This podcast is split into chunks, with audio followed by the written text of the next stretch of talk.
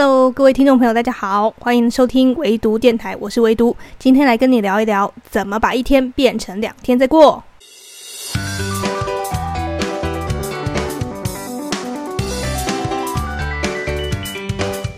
大家好，我是唯独。相信有听过我前几期 podcast 的朋友们呢，应该有感觉到我这一期比较轻松一点，不是用比较沉闷的语气跟大家说话。那是因为呢，我听到我的家人呢给我一些建议，他们觉得我讲的有点太严肃，然后让人听得很压迫。那我觉得，嗯，好像真的是这样。然后语速也太快。那我我需要澄清一下，我为什么会语速那么快？是因为，呃，因为我很常听 podcast 的时候都会调整成。二点五倍速，我不知道大家会不会跟我一样，但是我就是一个很很无聊的人，就是我想要听很多内容，可是我又觉得我没有那么多时间可以把它全部都听完，但又很想听怎么办？哦，太好了，二点五倍速有两倍速、有三倍速的这种功能出现了，所以我感谢这些平台想到这个呃发明这个功能，所以我就。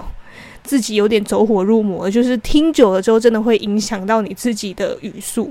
就是你听二点五倍速听久了之后，你讲话也会变成二点五倍速。所以姐姐有练过，大家还是不要学哈。好啦，关于我的语速问题呢，我相信我之后应该可以开一集，就是专门来讲这个问题。然后我自己也很困扰，如果大家有什么可以帮助我变回原本语速的方法的话，请留言给我，我真的。呃，困扰了很久了。好，我们先来进入今天的主题吧。怎么把一天变成两天再过？其实这一期的主题呢，我花不到三秒钟就想到了，因为我觉得就是从我自己的生活着手了。相信台湾的朋友应该都知道，我们最近就是大概从，我也不是最近了哈，五月大概十五号左右，一直到现在，我现在录 podcast 的时候已经六月十一号左右了吧，然后就。一直宅在家，也不是说一直宅在家，我们的生活就变成是说家庭嘛，工作，然后在家庭，就是没有地方可以让你去再做自由活动这样。因为疫情的关系，我们必须要好好的照顾好自己，然后尽量减少跟外界接触这样子。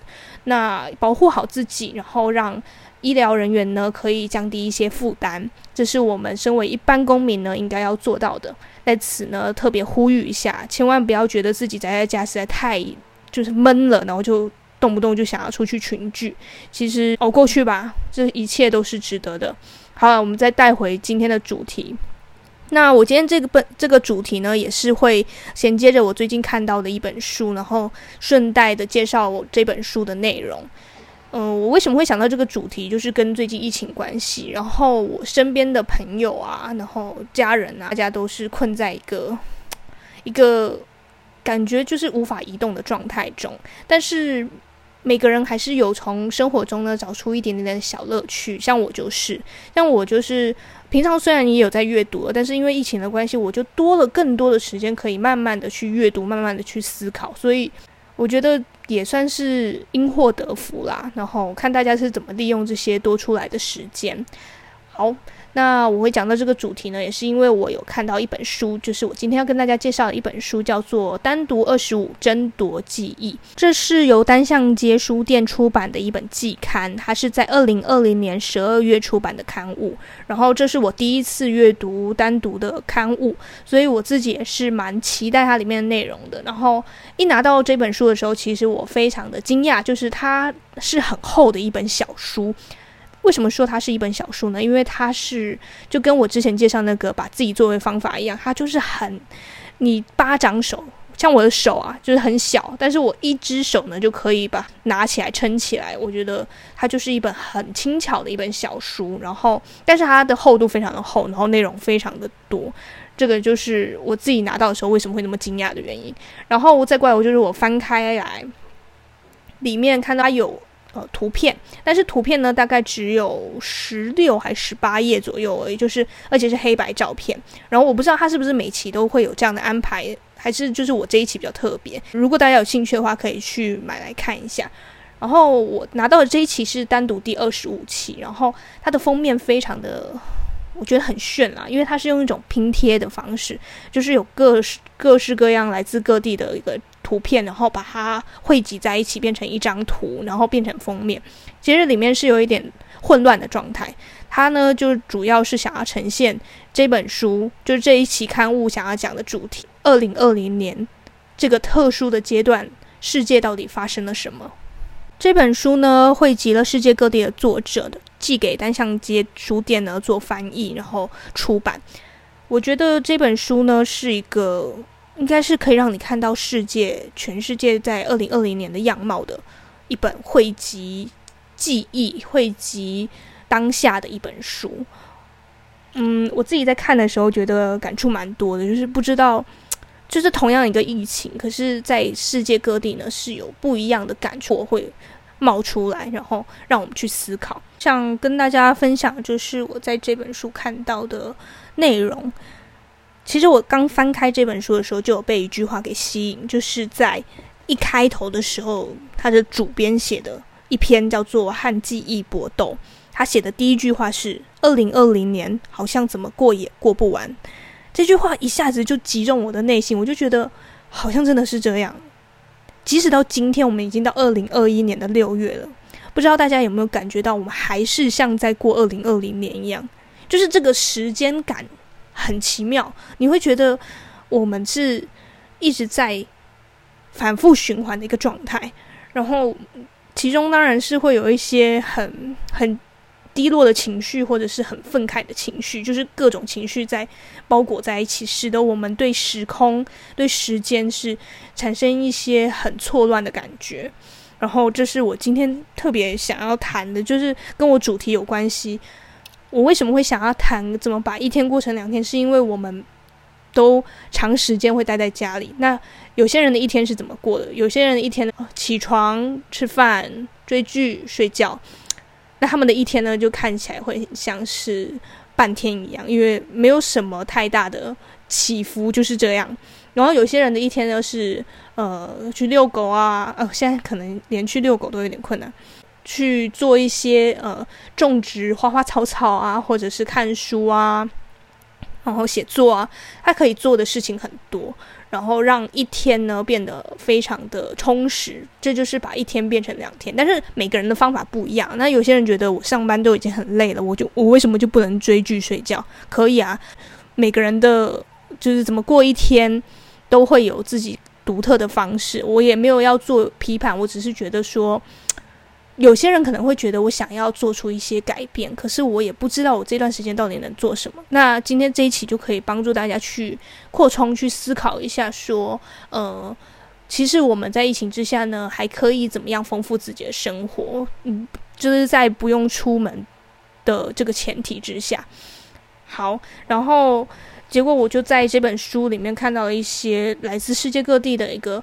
呃，当下的记录，因为我们都是用自己主观的方式去看待疫情、看待生活、看待现在，但是其实同与此同时呢，也有很多事件呢正在发生一些变化，发生一些他们自己的改变。那我们要怎么知道他们到底发生了什么改变？这些改变对他们来讲有什么样的意义吗？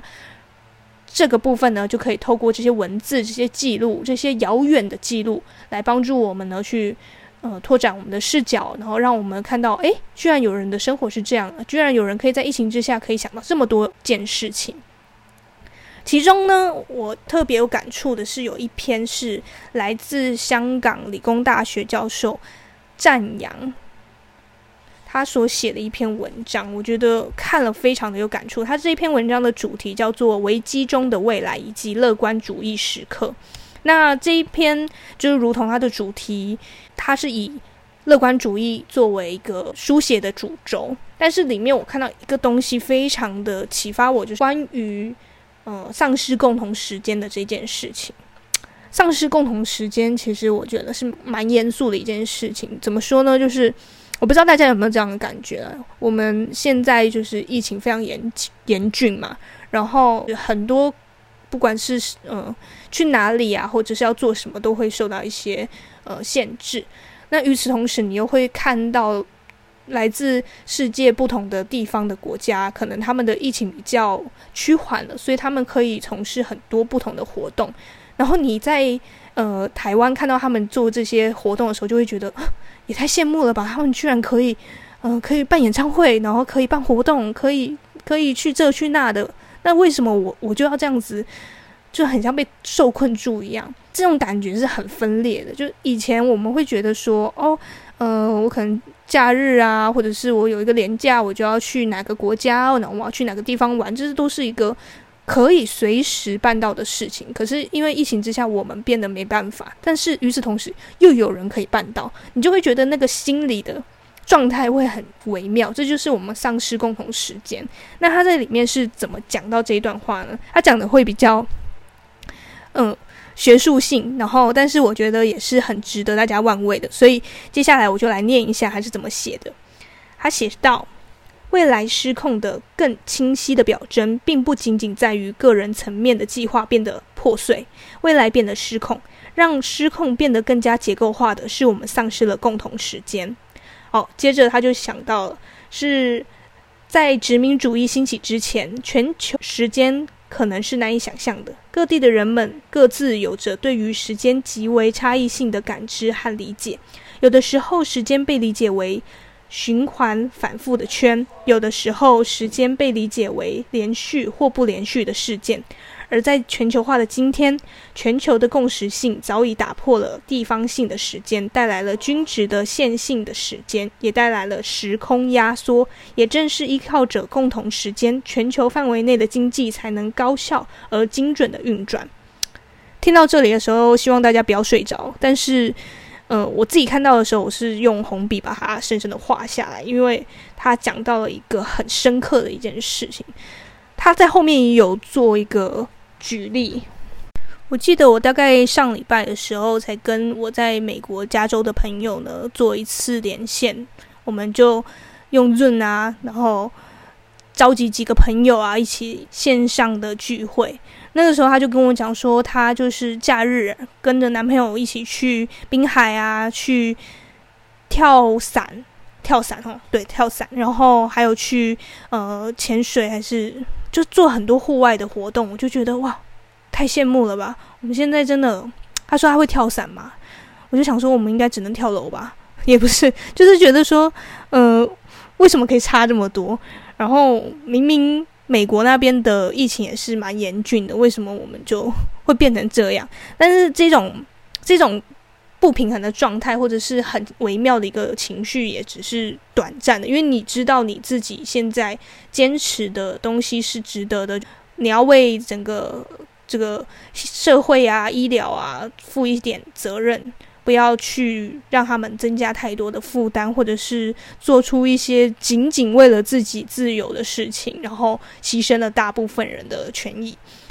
呃，但是我今天要跟他讲到这个关于丧失共同时间，也是蛮值得去思考的一件事情。这个到底对我们的生活来说是好的影响还是不好的影响？我我是没有正确的答案。应该说，唯独电台就是想要给大家一个。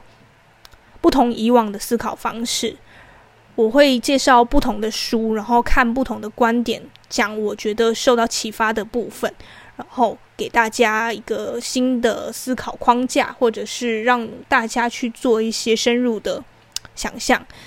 但是我不会给正确的答案，因为我自己也没有找到正确的答案，我当然也没办法提供给大家正确的答案。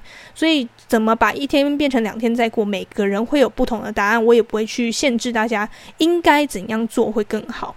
我只是觉得说，你可以把这个事情问题化，因为有些人连想到这个问题都想不到，可能会觉得说，这根本就不是个问题，我每天就这样过就好。那 OK fine，这也是一件你自己的。思考方式也不错，我是觉得什么事情都还蛮值得去，诶，退一步再多想一步，或者是退一步看远一点，去想象这个事情，这个让你觉得理所当然的世界，它到底发生了什么样的变化？它对你的生活到造成什么样的影响？不要只是被动的接受而已，你可以去主动的去思索。以上讲的关于丧失共同时间这个部分啊，是我在看《单独二十五争夺记忆》这一期刊物所受到的一个很大的启发。但是每个人看一本书会受到启发当然不一样，所以我推荐这本书，希望大家呢可以有机会去真的翻开来看一下里面的内容到底在写些什么，然后真正让你受到启发的部分又是什么，可以跟我做一些互动啊。留言啊，给我评分啊，这些都是很好的事情啊。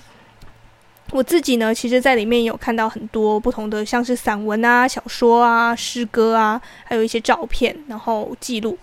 我觉得是一个很丰富的一本刊物。然后它帮我们记录了一个特殊的一年，就是二零二零年。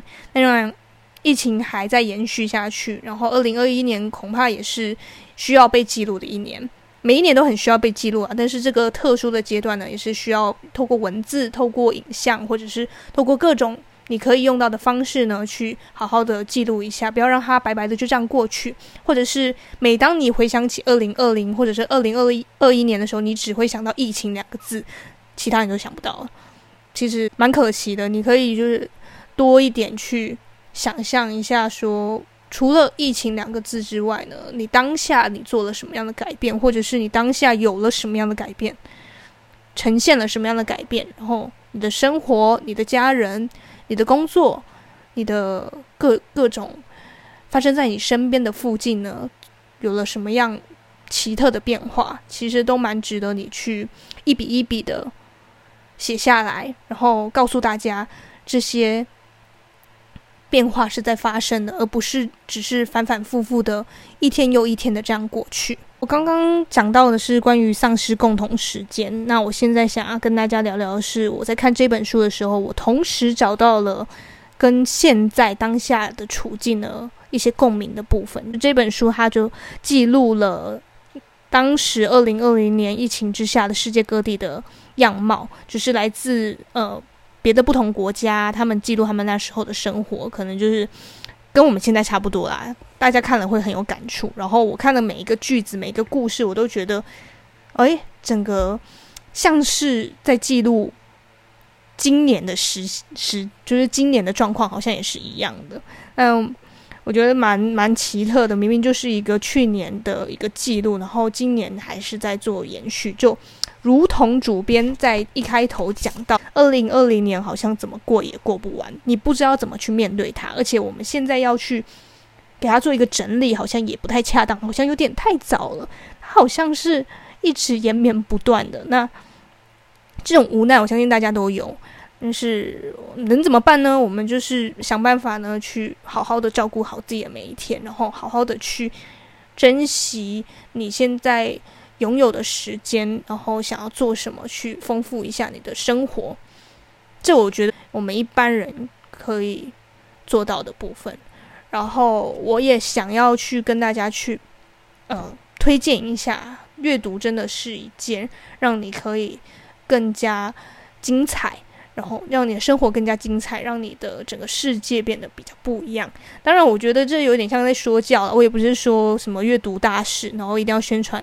这个阅读有多么好，怎样的阅读这件事还是要自动自发的。我也从来不觉得我有这个能力去让大家爱上阅读，但是我也是透过每一期的内容介绍，希望大家可以接触一些你平常不会去留意的书籍，或者是你平常看到这本书，但是那时候没有什么感触，但通过我这样子。讲啊，或者是带入生活这样子的聊天的形式跟你说啊，跟你介绍，可以让你对阅读不会这么的排斥，或者是对这本书呢多一点印象，然后给他多一次机会。因为其实大家看待的书籍市场就会知道说，嗯，可以选择的种类真的非常多，不怕没看没书看，就怕你不读书。现在的嗯媒体啊，非常的让人。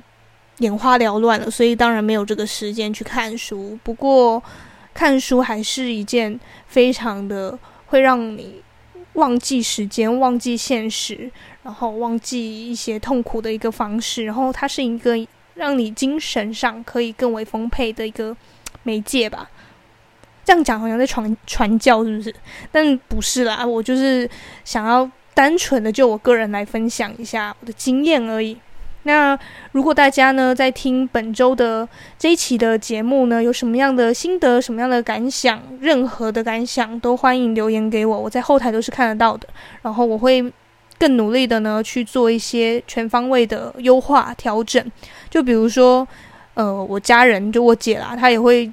听我的 podcast 节目呢，她就会说：“我觉得你语速还是太快，我觉得你讲得太严肃，我觉得你就是太多。”什么叫旧事太多？就是讲的旧事太多。我不知道，这感觉是一种口头禅。而且我也有发现到说，像我这个年纪，就是同等年纪的人讲话啊，都会有旧事旧事。大家可以仔细去听，你平常说了多少旧事？就是发表会议的时候，你讲了多少旧事？我真的做过这样的记录哦，就是去听班上的同学在讲 PPT 的时候，然后。他讲了多少次旧事？我用政治记号一直慢慢帮他做标注，但是我没有告诉他说你讲那么多旧事，因为我自己就是一个很会讲旧事的人。好啦，我会努力去改，让整个节目听起来更顺畅哦，让你觉得很像是一个朋友在跟你聊天啊、拉迪赛这样子，让你不会感觉到孤单，或者是这段期间很沉闷。没关系啊，有我陪你啊，所以加油吧，我们一起度过这个艰难的时刻。然后加油吧，我们的让我们的生活，让我们的一切都变得更美好。希望你呢跟我一样，在漫长的时间做个聪明人。我们下周再见吧，拜拜。